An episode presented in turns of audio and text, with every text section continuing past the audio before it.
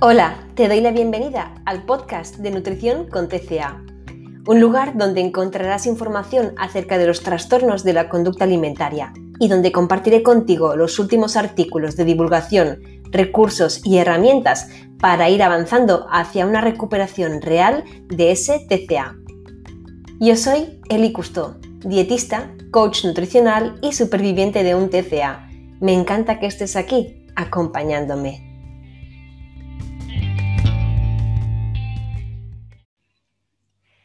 Hola, ¿qué tal? Muy buenas. Hoy está por aquí, hola María, hoy está por aquí acompañándome en esta entrevista María Nieto de Meditando con María. María, ¿qué tal? Bienvenida a mi podcast. Muchísimas gracias a ti por invitarme y por dejarme compartir este ratito contigo. María es experta en meditación y mindfulness, pero María, me gustaría mucho que te presentaras un poquito tú misma, si te parece, y que nos contaras, pues, a qué te dedicas exactamente. Bueno, Eli, pues yo eh, hace ya 12 años comencé con este camino. Eh, me hice maestra de Reiki, Usui, eh, comencé a estudiar diferentes técnicas alternativas, energéticas y, y empecé a practicar la meditación como un camino de sanación para mí misma, ¿no? Porque yo sufrí un, ataque de pánico eh, por un tema personal y entonces el médico que me vio en el hospital me recomendó que empezara a meditar, que no tenía nada físico, que era todo ansiedad y que mm, utilizara esa herramienta maravillosa para poder sanarme. Y ahí empezó mi camino. Eh, pues desde hace ya muchos años acompaño a la gente en esos procesos de crecimiento personal, de evolución espiritual, eh, ayudándome de la meditación y de otras técnicas eh, energéticas alternativas que utilizo en, tanto en los talleres o en mis terapias privadas. qué maravilla. María, eh, en consulta las personas a las que acompaño que están en ese, en ese camino de recuperación, de recuperación de su trastorno alimentario, siempre llega a un punto pues, en que las personas me refieren pues, mucho malestar, mucha ansiedad por el propio camino que conlleva pues, esa recuperación. La meditación siempre me ha surgido como una de esas herramientas de apoyo para afrontar esas situaciones de ansiedad. Pero es verdad que a menudo me encuentro como ya que la persona es como muy reticente, ¿no? Escuchan esta palabra de meditación y hasta entonces todo lo que habíamos ido conversando bien lo ven como muy plano terrenal, muy, muy fácil y muy accionable y sin embargo cuando llegamos a la meditación pues siempre ahí se acostumbran a trabar, ¿no? Eh, y además, pues bueno, ah, lo ven como algo realmente muy místico, muy complejo, en fin. Por eso hoy estás aquí, María, porque siempre se, se ve la meditación como algo complejo a realizar. Así que esa pregunta sería, ¿qué consejos darías a alguien que se está iniciando en esta práctica? Bueno, pues lo primero de todo, decir que la meditación eh, nos han pintado, yo creo, más difícil de lo que es realmente. Alrededor de la práctica de la meditación hay un montón de mitos ¿no? y probablemente cómo se ha ido comportando la sociedad eh, respecto a este tema en, toda su historia. ¿no? Yo creo que cuando nos imaginamos a alguien meditando, nos lo imaginamos con una túnica tocando campanitas ¿no? y cuando yo entro a lo mejor a un taller de meditación con mis vaqueros, mis zapatillas de deporte, la gente se queda así como un poco... Mm, tú eres la profesora de meditación, no tienes pinta, ¿no? Y mm, yo creo que lo primero es deshacernos de esos mitos que, nos han grabado a fuego, ¿no? El, principal es tienes que dejar la mente en blanco. Eso es un mito. Nuestro cerebro es un super mega ordenador hiperactivo, es el mejor procesador de datos eh, que existe en el universo y es imposible dejarlo quieto, gracias a Dios, gracias a Dios. Con lo cual que eh, lo que tenemos que hacer eh, con la meditación es entretener, entretener a este ordenador haciendo algo mientras nos permite conectarnos con nuestra esencia, con lo que nosotros realmente sentimos, ¿no? que es muy importante conectar con ese sentir en nuestro cuerpo físico, en nuestro cuerpo emocional, ya que nos va a dar las pautas y nos va a permitir hacernos conscientes de aquellas cosas que tenemos que trabajar y que tenemos que sanar. ¿No? Entonces, eh, eso me parece eh, importantísimo que todos sepamos que cuando viene un pensamiento, Simplemente hay que observarlo, darle las gracias por participar y continuar con la práctica. ¿no? Luego hablaremos más detenidamente de, los diferentes tipos de prácticas y, a qué personas puede venir unos mejor que otros, pero bueno, eso eh, principalmente. Van a venir pensamientos todo el rato y no pasa nada. Luego creo que es importante elegir bien la persona con la que vamos a hacer la meditación tanto el tipo de meditación como la voz, la música, el ritmo, la velocidad, porque hay meditaciones que están hechas para gente que ya está muy avanzada y van muy rápidas, y si empezamos con una de estas, pues al final nos vamos a desinflar, ¿no? Nos vamos a venir abajo. Entonces al principio tenemos que coger una meditación cortita, fácil, para principiantes y ser muy amables con nosotros mismos, porque esto requiere práctica. Y el primer día a lo mejor no conseguimos absolutamente nada, pero os aseguro que repitiendo la práctica dos o tres días vas a ver la diferencia. Y bueno, la postura también, ¿no? Que dicen, tengo que estar sentada como en la postura de loto. Eso no es importante, ¿no? Podemos tumbarnos en el sofá, en la cama, adopta la postura que a ti te dé la gana, como estés cómoda y, sobre todo que no estés eh, pensando más en me duele la espalda, me está tirando la coleta o se me está clavando el pantalón. No, tienes que estar cómoda, tienes que estar perfecta para centrarte en tu práctica. Yo creo que esos tips es lo más importante para todo aquel que empieza. wow, mm, bueno, has dado tips maravillosos y muy prácticos porque efectivamente yo misma antes de comenzar a meditar recuerdo eh, que mi estándar era, vale, pues pongo la mente en blanco y adopto esta postura porque es lo que he leído ¿no? acerca de la meditación. Hoy día ya han ido saliendo, como bien decías, pues eh, más información, más artículos pues que apoyan totalmente lo que tú estás diciendo, pero sin embargo era la idea que yo tenía ¿no? de la meditación y qué ocurría, me ponía a meditar, no paraba de pensar y digo, mm. lo estoy haciendo mal, ¿no? Lo estoy haciendo mal. Y eso me lleva pues a la siguiente pregunta. María, ¿se puede meditar mal? Porque es, eh, a mí lo que me ocurre es que muchas de las personas ¿no? que acompaño en, consulta siempre me dicen que cuando se ponen a meditar se ponen aún más nerviosas. Claro, yo sí que es verdad que sin, sin, ánimo de ser experta, a veces les comento que sencillamente la meditación les muestra ese estado de ánimo, ¿no? Esa ansiedad, por ejemplo. No es que la provoque, es que les muestra pues, pues qué hay, ¿no? en lugar de, provocar, sencillamente es ahora observas cómo estás. Eh, cuéntanos tú un poquito qué opinas, si se puede meditar mal, esa relación de que a veces hay personas que meditando aún se ponen más nerviosas, cuéntanos un poquito. Pues mira, la verdad es que es imposible meditar mal, eh, porque el concepto de meditar es eh, tener un ratito para estar conectado contigo. Y, me da igual cómo lo consigas. De hecho, hay muchísima gente que llega a este estado de conexión cocinando, pintando, creando música, haciendo deporte. Eh, no necesariamente todo el mundo tiene que meditar de la misma manera y con la misma práctica, ¿no? No tiene que hacer todo el mundo una respiración eh, zen o, cosas así muy complicadas, ¿no? yo tengo un montón de amigos músicos que entran en meditación tocando un instrumento, ¿no? Y esa es su forma de conectar con su esencia, con su alma. Así que es imposible hacerlo mal. ¿Y por qué nos ponemos nerviosos? Precisamente por esas expectativas que tenemos referentes a la meditación, ¿no? De, ¡Ah! Dios mío, me están viniendo un montón de pensamientos, ¿cómo los paro? ¿Esto cómo se hace? Yo no soy capaz. Y entonces empiezas, claro, a ponerte nervioso, ¿no? Pero sencillamente meditar es quedarte un rato tranquila, escuchando una música bonita, escuchando pues una lectura, escuchando una meditación guiada, una visualización, ¿no? Y observando esos paisajes que te, que te están evocando, ¿no? Para que, para que te imagines y permitírtelo. Simplemente es eso, no hay más, no hay más. Entonces, eh, luego hablaremos ¿no? de, las personas que tienen mucha ansiedad. Eh, porque es debido, ¿no? Esto, eh, a lo mejor dicen, no, es que yo me pongo más nerviosa porque yo es que soy súper nerviosa y no puedo meditar. Bueno, pues cuanto más nerviosa seas, más necesitas meditar, ¿no? y, en tres días vas a poder controlar perfectamente esa ansiedad, porque sobre todo vas a saber lo que es. Porque María, al final, eh, justamente en relación a la ansiedad, ¿qué beneficios aporta pues la práctica de la meditación?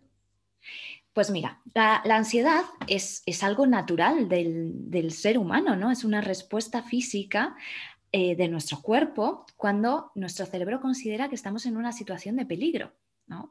Eh, y nosotros consideramos que estamos en peligro, pues cada uno dependiendo de las memorias dolorosas que tenga en su subconsciente, ¿no?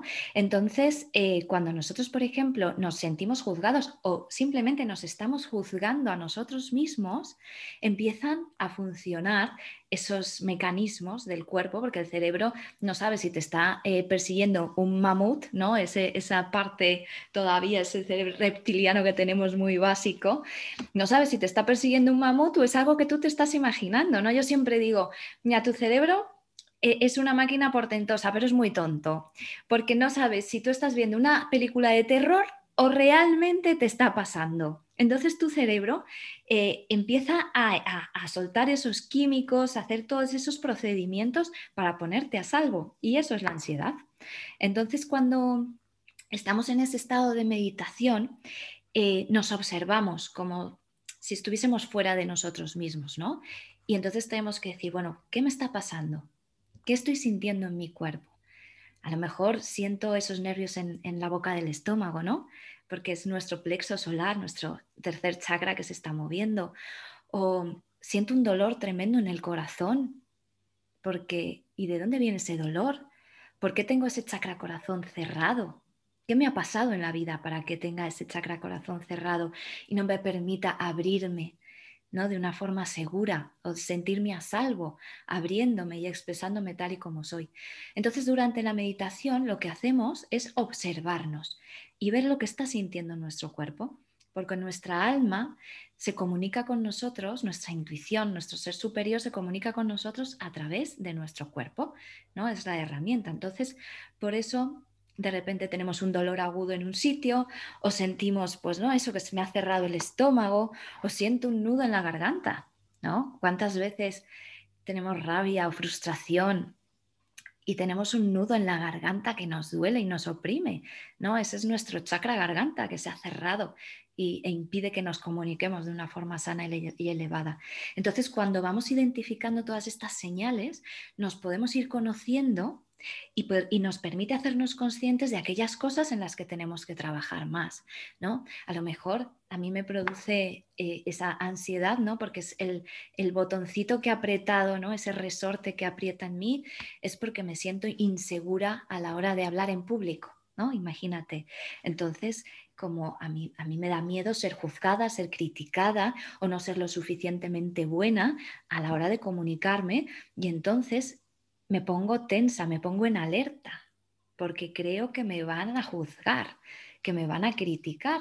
¿Y qué pasa? Que mi cerebro automáticamente dice, estás en peligro, empiezo a funcionar, ¿no? Y se desencadenan los, la ansiedad, los episodios de ansiedad. ¿Y cómo llegamos del punto de acuerdo la ansiedad me permite tomar conciencia pues, acerca de, distintos puntos de tensión en mi cuerpo. ¿De acuerdo? Hasta aquí, ¿de acuerdo? Me permite tomar conciencia de ello. ¿Cómo llego yo a ese desarrollo que tú ya estás eh, explicando de de ese, ese, toma de conciencia, ya no solo física, sino también emocional acerca de ese bloqueo que yo pueda sentir al hablar al público, mi inseguridad o trasladado a, un trastorno alimentario, pues el control que yo necesito eh, acerca de mis decisiones alimentarias porque no tengo confianza en mí, no tengo confianza en qué me va a pedir el cuerpo, ¿Cómo ayuda la, meditación a unir todos esos puntos? Porque ah, la, primera parte, las personas que nos están escuchando dirán, de acuerdo, yo me pongo a meditar, lo hago cómoda, lo hago sin expectativas, es decir, sé que voy a pensar, sé que no voy a poder poner la mente en blanco, sé que eso es bueno, sé que eso no es mal indicador de, de meditar mal, sé que siempre medito bien, de acuerdo, me tomo ese momento para mí de autocuidado, conecto conmigo, me observo, observo puntos de tensión. ¿Y ¿qué más, cómo es ese hilo conductor hacia la parte emocional, ese eh, que me va a revelar dónde tengo que centralizar mis esfuerzos de trabajo? Pues mira, yo tengo un truco que a mí me ayudó mucho al principio, porque claro, eh, esa misma pregunta me la hacía yo, ¿no? Vale, sí, yo siento esto, pero ¿qué narices significa, no? Eh, ¿a, dónde llego yo con esto? Entonces, bueno, yo lo que siempre hago es observar. Em, no, no estando en meditación, ¿vale? La meditación la vamos a tomar como una segunda parte. En mi vida cotidiana, eh, observar esas situaciones o esas personas que tengo delante de mí y que me hacen reaccionar de una determinada manera. ¿no? Luego hablaremos en concreto de, los trastornos eh, de la alimentación. Pero nos tenemos que fijar en que cualquier situación o cualquier persona es un espejo de lo que nosotros tenemos dentro. Es decir, si yo, por ejemplo, em, me pongo tensa, em, vamos a ir entrando un poquito en faena, cuando discuto con mi padre o cuando discuto con mi madre. Y entonces eh, eh, me siento rabiosa, con, con frustración y tengo que preguntarme, vale, me alejo como de conscientemente de esa situación y me pregunto, ¿qué es lo que ha pasado para que a mí me produzca rabia? ¿Qué sentido? ¿Qué ha dicho esta persona que a mí me ha hecho sentir de determinada manera? Y no lo importante es lo que haya dicho esta persona, sino donde nos tenemos que centrar es en lo que yo he sentido. Me he sentido infravalorada, me he sentido no reconocida, me he sentido que me han juzgado y no soy lo suficientemente buena, digna o merecedora de algo. Y, todas esas cosas, todas esas emociones son lo que me hace saltar, ¿no? Y enfadarme. Entonces tenemos que apuntar, vale, pues me he sentido infravalorada, no me siento reconocida, me siento que no soy lo suficientemente buena, me siento que voy a ser juzgada y voy a ser juzgada negativamente y no voy a ser aceptada o me van a separar del grupo o me va a rechazar mi grupo. Y eso me lo apunto en mi agenda, que yo siempre digo que es importantísimo tener una agenda. Y eso es lo que a la hora de meditar tengo que conectar conmigo y decir, ¿Qué ha pasado en mi vida para que yo no me sienta valorada?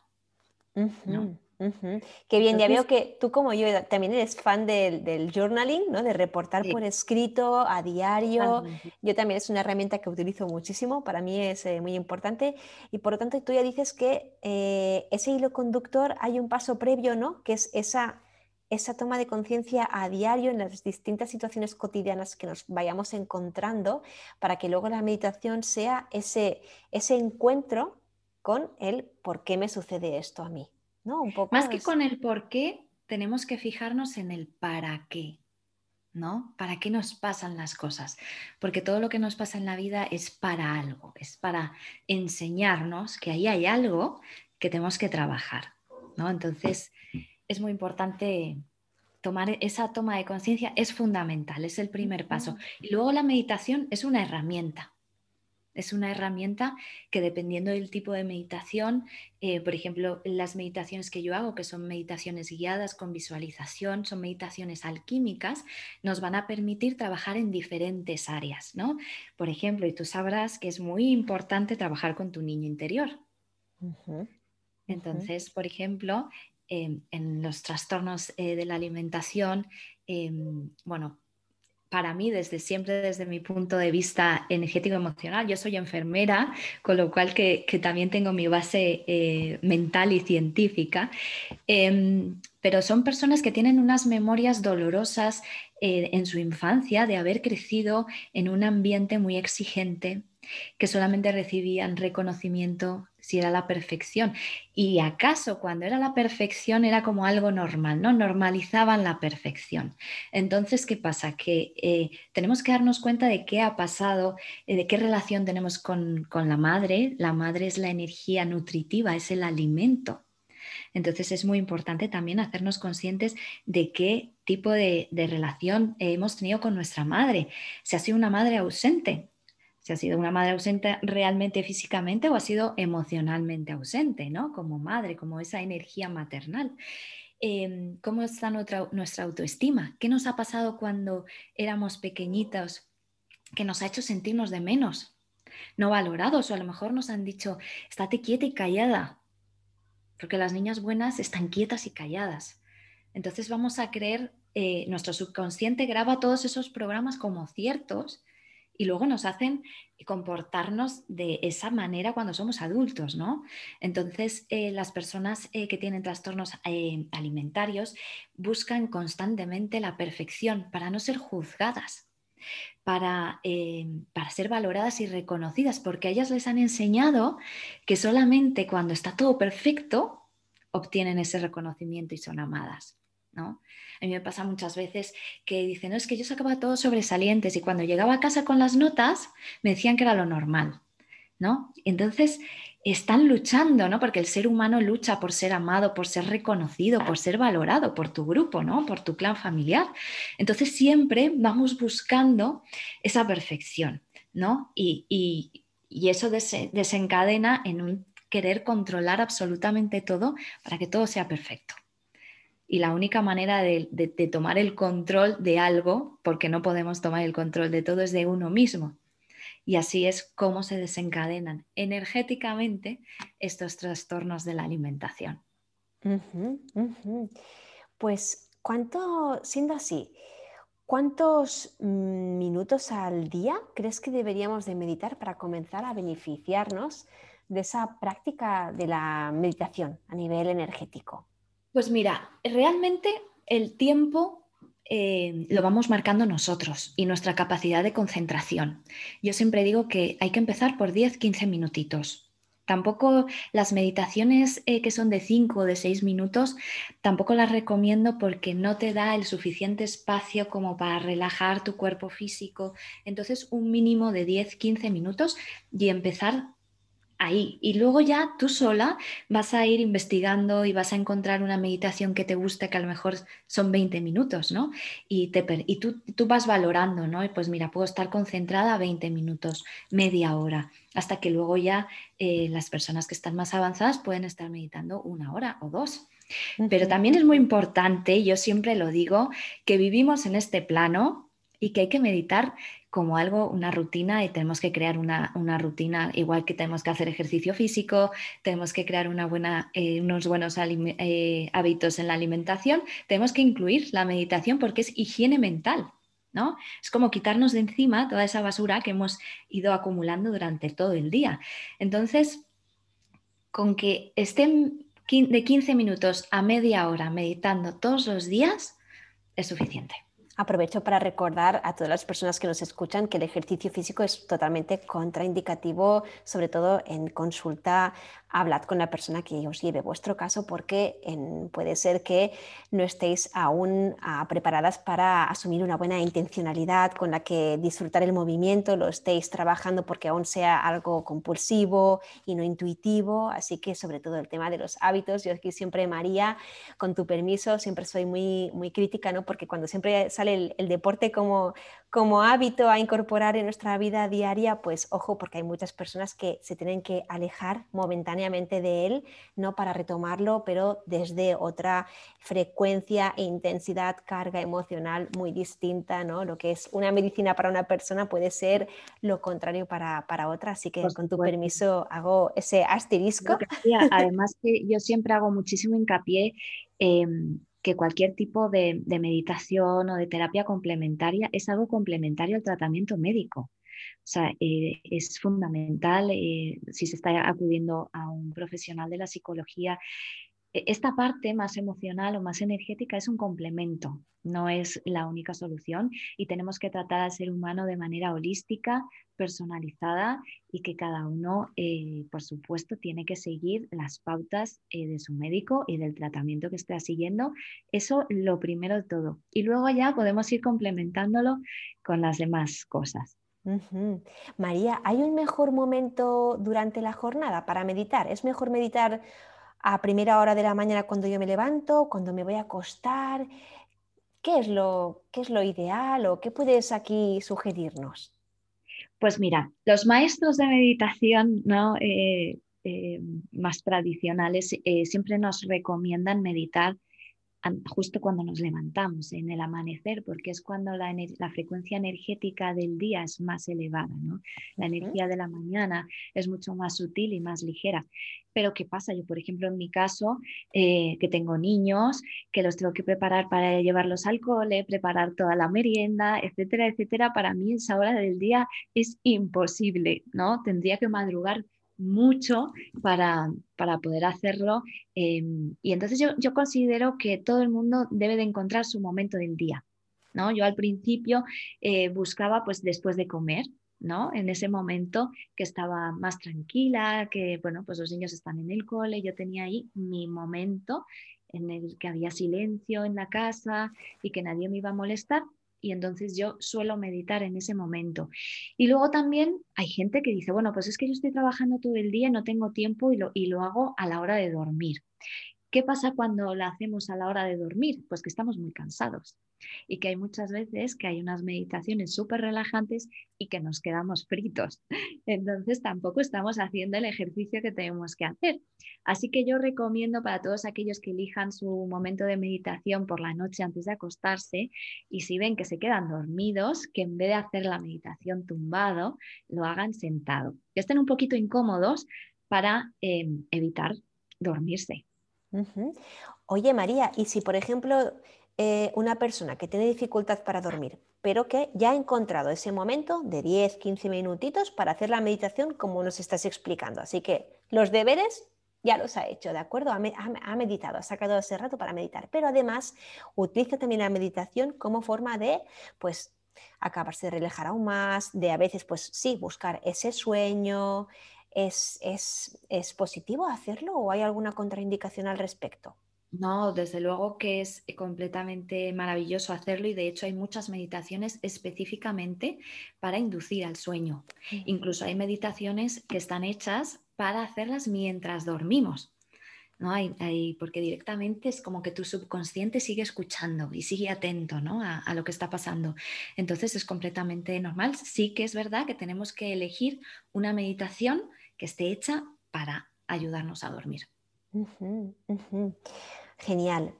Ah, María, ¿qué actitud crees que deberíamos adoptar a la hora de meditar? Antes ya has dado un tip buenísimo, bueno, has, dado tips muy buenos, pero eh, creo que al principio hablabas de esa expectativa, ¿no? Cero a la hora, ya esto ya formaría, entiendo, parte de esa actitud a la hora de ponerme a meditar, pero además de eso, ¿con, qué otra actitud puedo yo ponerme a meditar para que la experiencia pues, sea lo, más beneficiosa posible?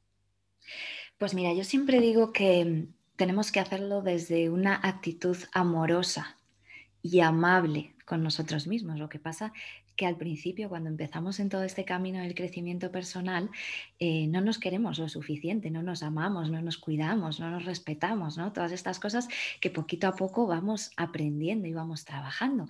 Entonces, al principio yo digo, imagínate que tú eres tu mejor amiga. ¿Cómo la tratarías cuando ella está triste, cuando está enfadada? ¿no? Con esa actitud de abrazarla, de cuidarla, de sostenerla, ¿no? De permitirle que llore si quiere llorar, que ría si quiere reír, ¿no? De dejarle ese espacio de seguridad y de protección en el que todo es perfecto, que todo está bien.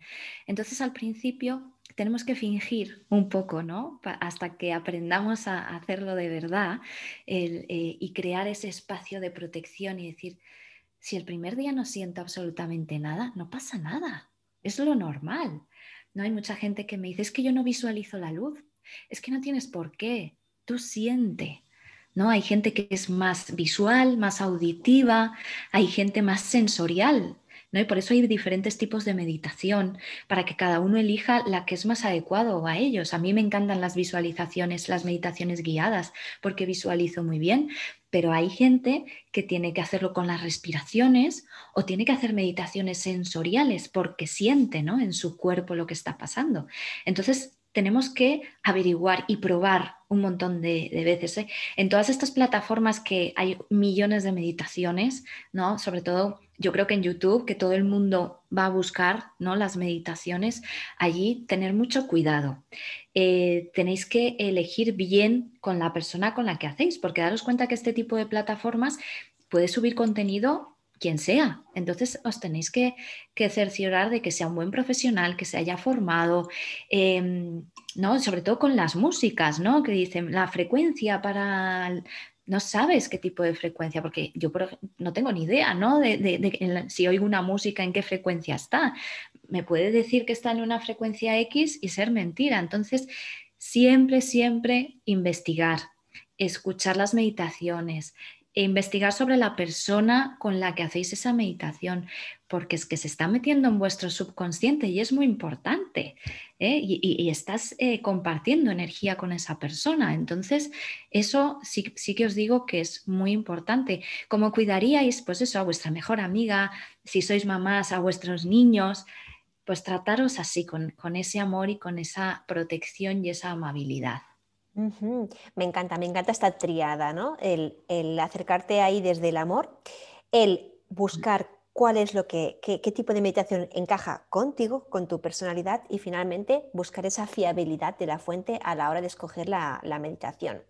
Mm. Y me ha gustado mucho, sobre todo, eh, que hayas puesto énfasis en lo segundo, ¿no? en el de buscar esa meditación que encaja con, vosotros, porque a mí me habían llegado a decir pues, eh, personas que pues, eh, eh, se, dedican también a, la meditación, al mindfulness. Por ejemplo, yo pues me encanta escuchar las meditaciones guiadas y también, al igual que tú, me gustan mucho, mucho las visualizaciones. Y me decían que no podía acostumbrarme a ello y que eh, no estaba bien que, que, siempre estuviera pues escuchando algo de fondo, bien sea una música o una voz, y que tenía que acostumbrarme a meditar en silencio.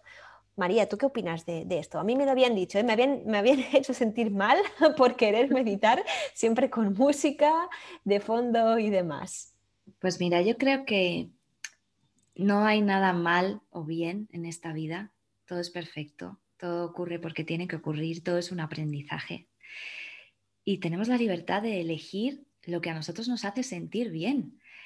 Luego con la práctica sí que es verdad que a lo mejor hay un momento dado que dices, ay, pues mira, creo que para esto que quiero trabajar eh, necesito hacer una meditación con respiraciones o simplemente escuchar música, escuchar mantras. Los mantras son absolutamente maravillosos porque son, eh, bueno, son palabras, frases eh, que se repiten y que con esa vibración energética que tienen esas palabras nos están ayudando a sanar. O sea, simplemente con escucharlas. Yo muchas veces estoy trabajando en el ordenador y estoy con los mantras de fondo y estoy meditando, ¿no? Estoy en un momento en el que a lo mejor estoy, tengo que despertar mi creatividad y estoy conectando con mi esencia. Eso es meditar.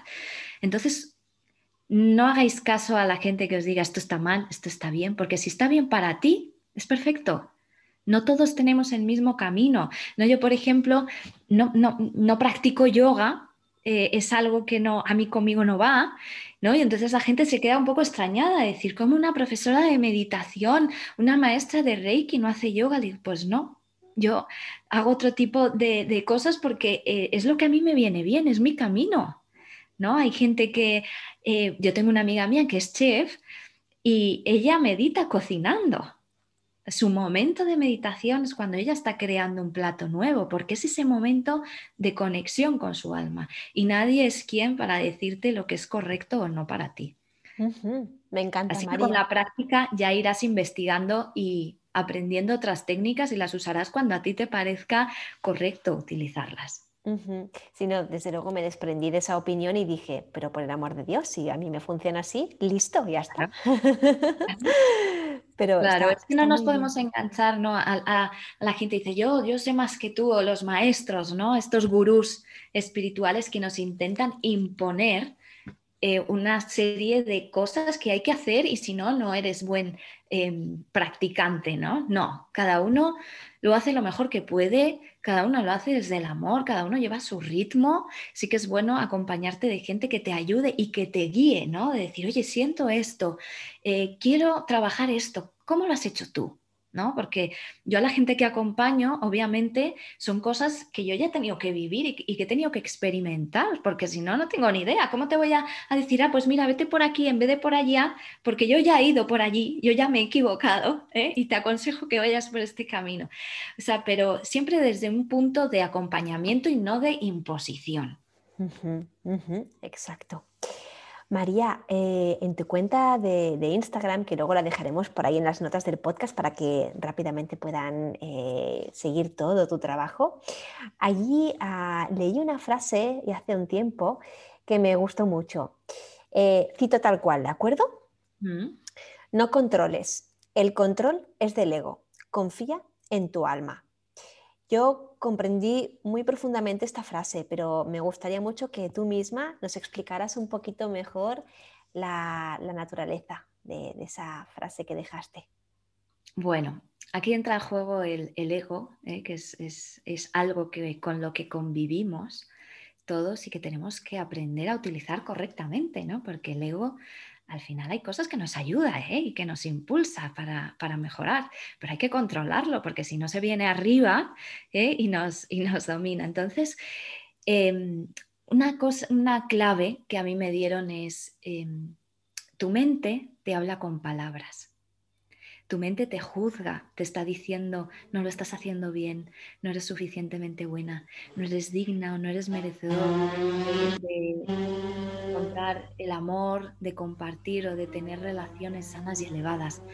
Eh, o no vas a ser capaz de, de, ocupar ese puesto de trabajo que sueñas, ¿no? Todo eso es cuando nos hablan con palabras y juicios, es el ego, es el ego. Es que les dice, acuérdate cuando, cuando tuviste esa situación desagradable en el colegio o en el trabajo, te va a volver a pasar lo mismo, no lo hagas, no avances, no des ese paso, porque vas a volver a revivirlo. Entonces ahí nos está diciendo, can, can, sale el miedo, ¿no? Salen esas memorias dolorosas. Y entonces ahí es cuando nos tenemos que parar y decir muchas gracias por participar, pero yo soy capaz, soy digna, soy merecedora. Y nuestra alma se comunica por, sensaciones y por sentimientos, ¿no?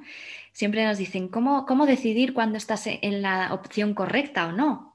Permítete sentir, ¿no? Cuando es lo que cuando tu alma te está diciendo, sí, sí, sí, ve, ve, ve, aunque tú lo veas eh, eh, súper gris, tienes como una sensación de tranquilidad, ¿no? Que dices, uy, yo no sé aunque todo parezca que va a ir fatal, yo estoy tranquila, ¿no? Eh, tenemos que escuchar a, ese, porque ese es el alma intentando comunicarse con nosotros.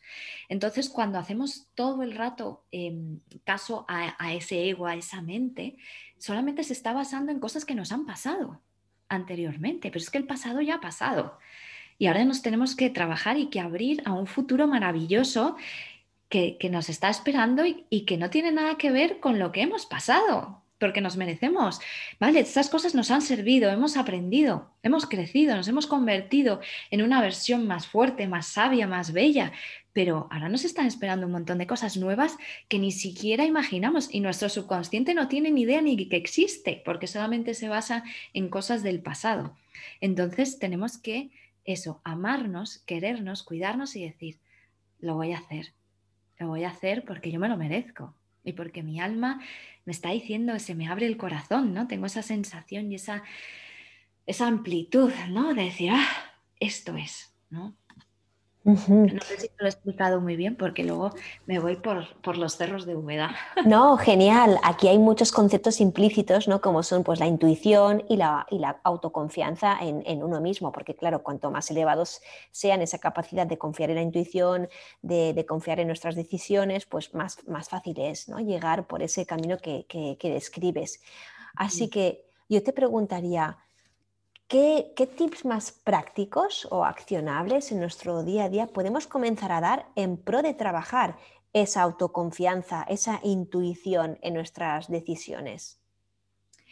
Pues mira, yo para mí eh, la clave está en hacernos conscientes de esas memorias dolorosas, de esos programas erróneos, de esas creencias limitantes que nos están bloqueando en avanzar hoy y, buscar de dónde vienen y sanarlo.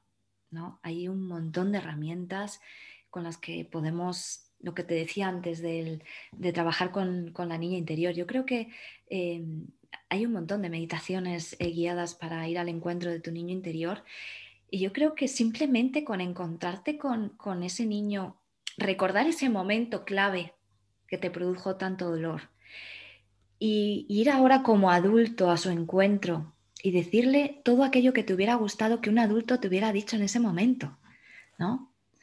Cuando, pues, cuando no te has sentido valorada o no te has sentido reconocida, que tú vayas a esa niña y que la digas, yo te veo, yo te valoro, yo reconozco todo el esfuerzo que has puesto en esto, yo sé lo que has hecho y te doy las gracias, o por lo valiente que has sido por haber vivido esta situación tan complicada, porque gracias a que tú has sido tan valiente y lo has vivido, yo hoy estoy aquí y soy como soy.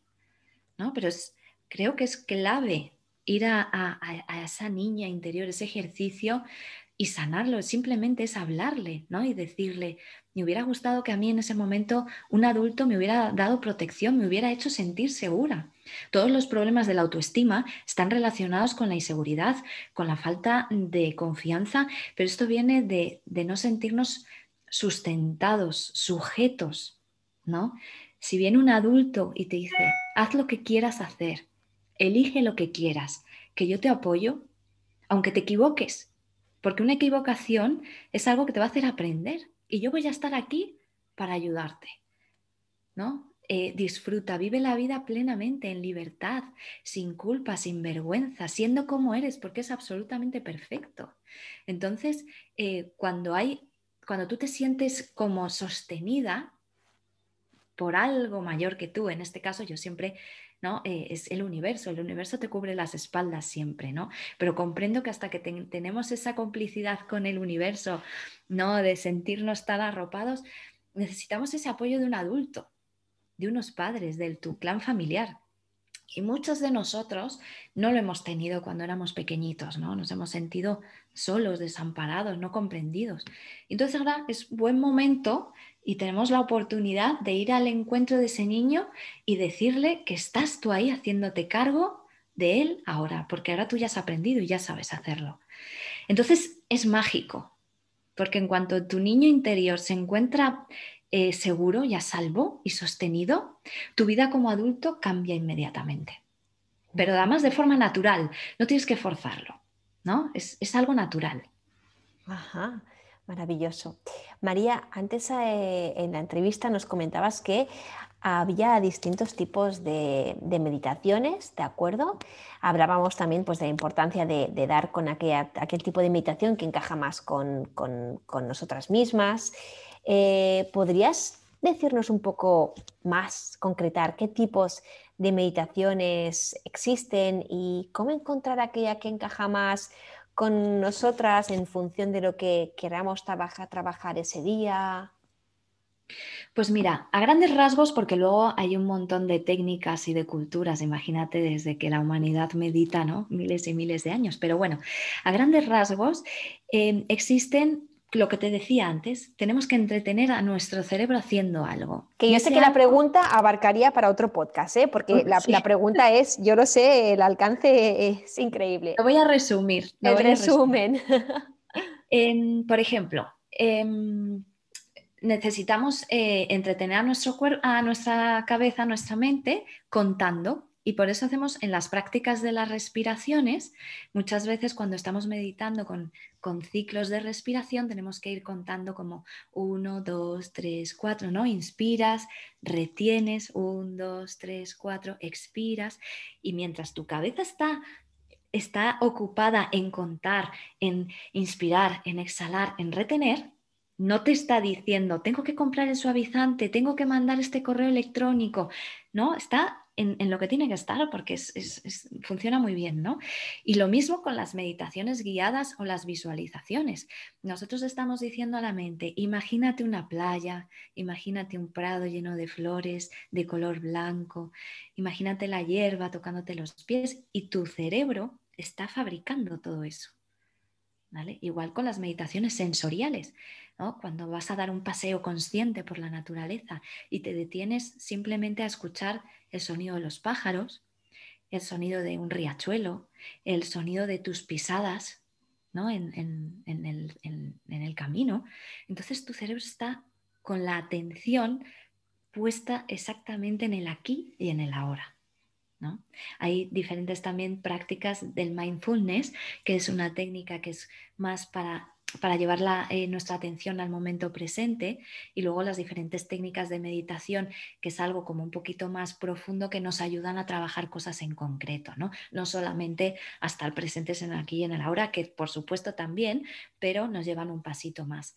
Y entonces básicamente son las respiraciones, las meditaciones guiadas o visualizaciones, los mantras, como te decía antes.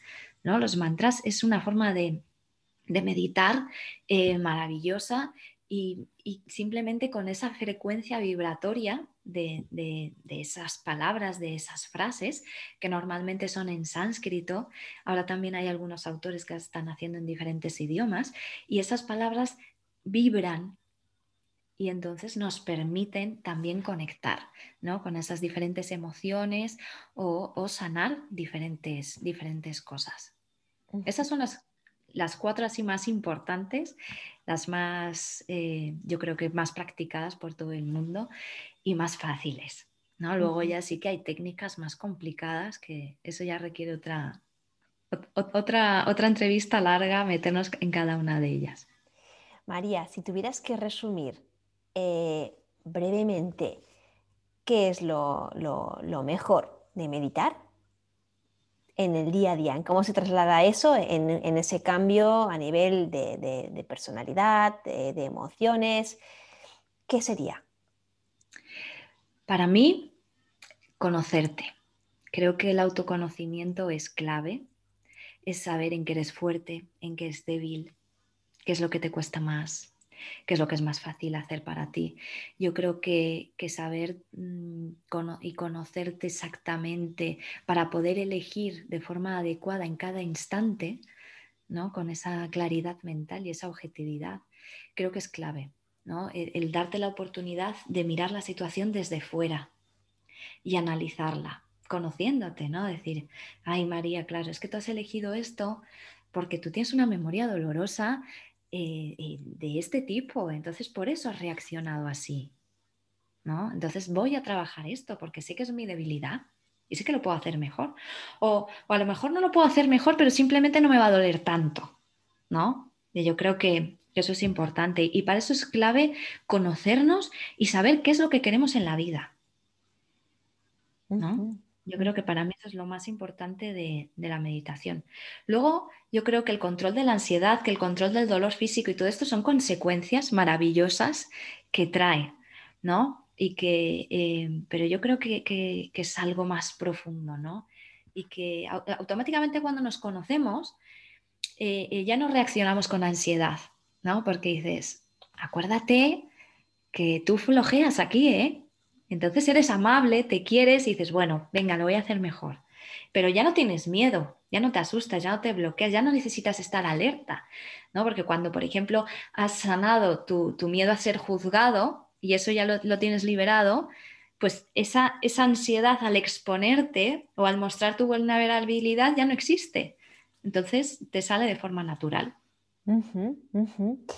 Y ya por último, María, a partir de ¿Cuándo podemos observar eh, efectos en, nosotros mismos a la hora de meditar? Todos estos efectos que estamos describiendo aquí, ¿a partir de, cuándo? Desde que yo me inicio en la práctica, ¿a cuánto tardo en, beneficiarme ya de, todo lo que conlleva la práctica de la meditación?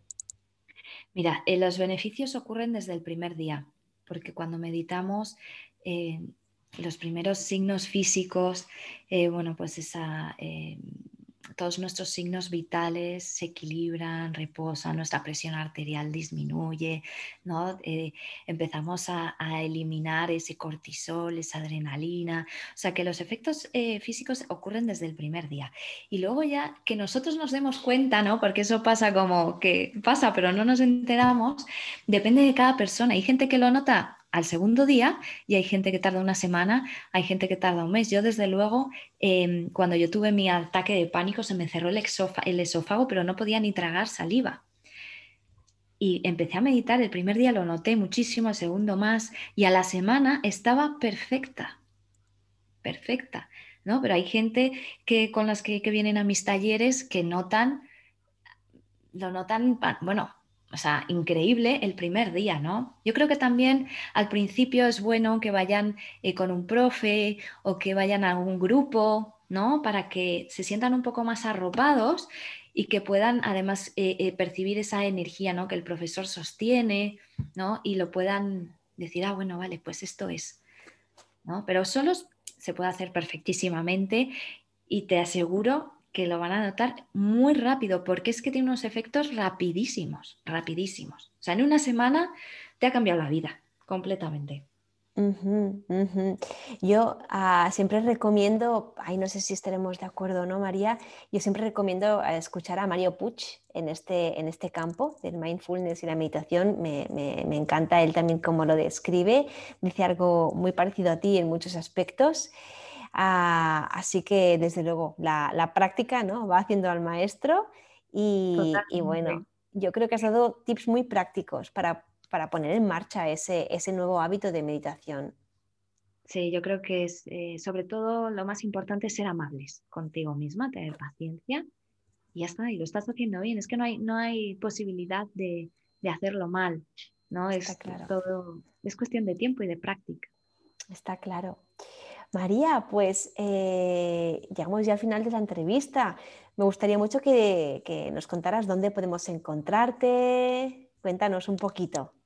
Bueno, pues yo eh, estoy en, mi canal de Instagram, Meditando con María, eh, mi página web, www.meditandoconmaria.com. Es todo muy fácil porque es todo Meditando con María.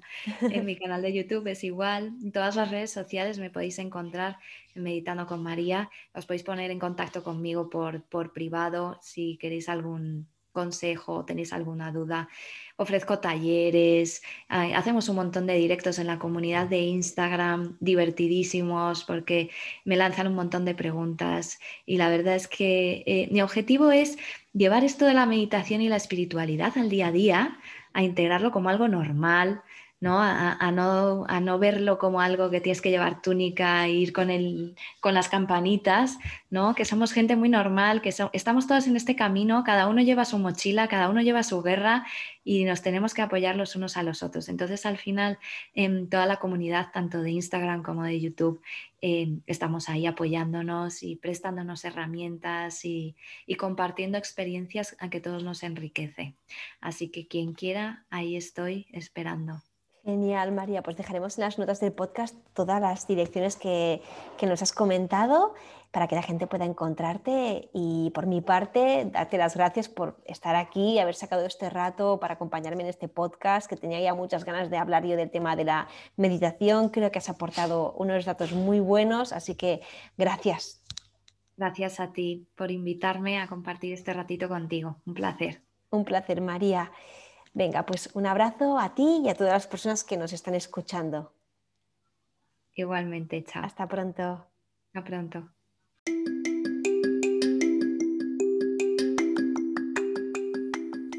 Te doy las gracias por haber escuchado este podcast hasta el final. Podrás encontrarme en Instagram por arroba nutrición con TCA, donde además encontrarás información acerca de las consultas de nutrición especializadas en TCA que realizo online. Por ahora nada más, te animo a compartir este podcast con alguien a quien creas que le puede ayudar. No te conformes con este estilo de vida porque sencillamente esto no es vida. Te mando un fuerte abrazo y nos vemos en el próximo podcast.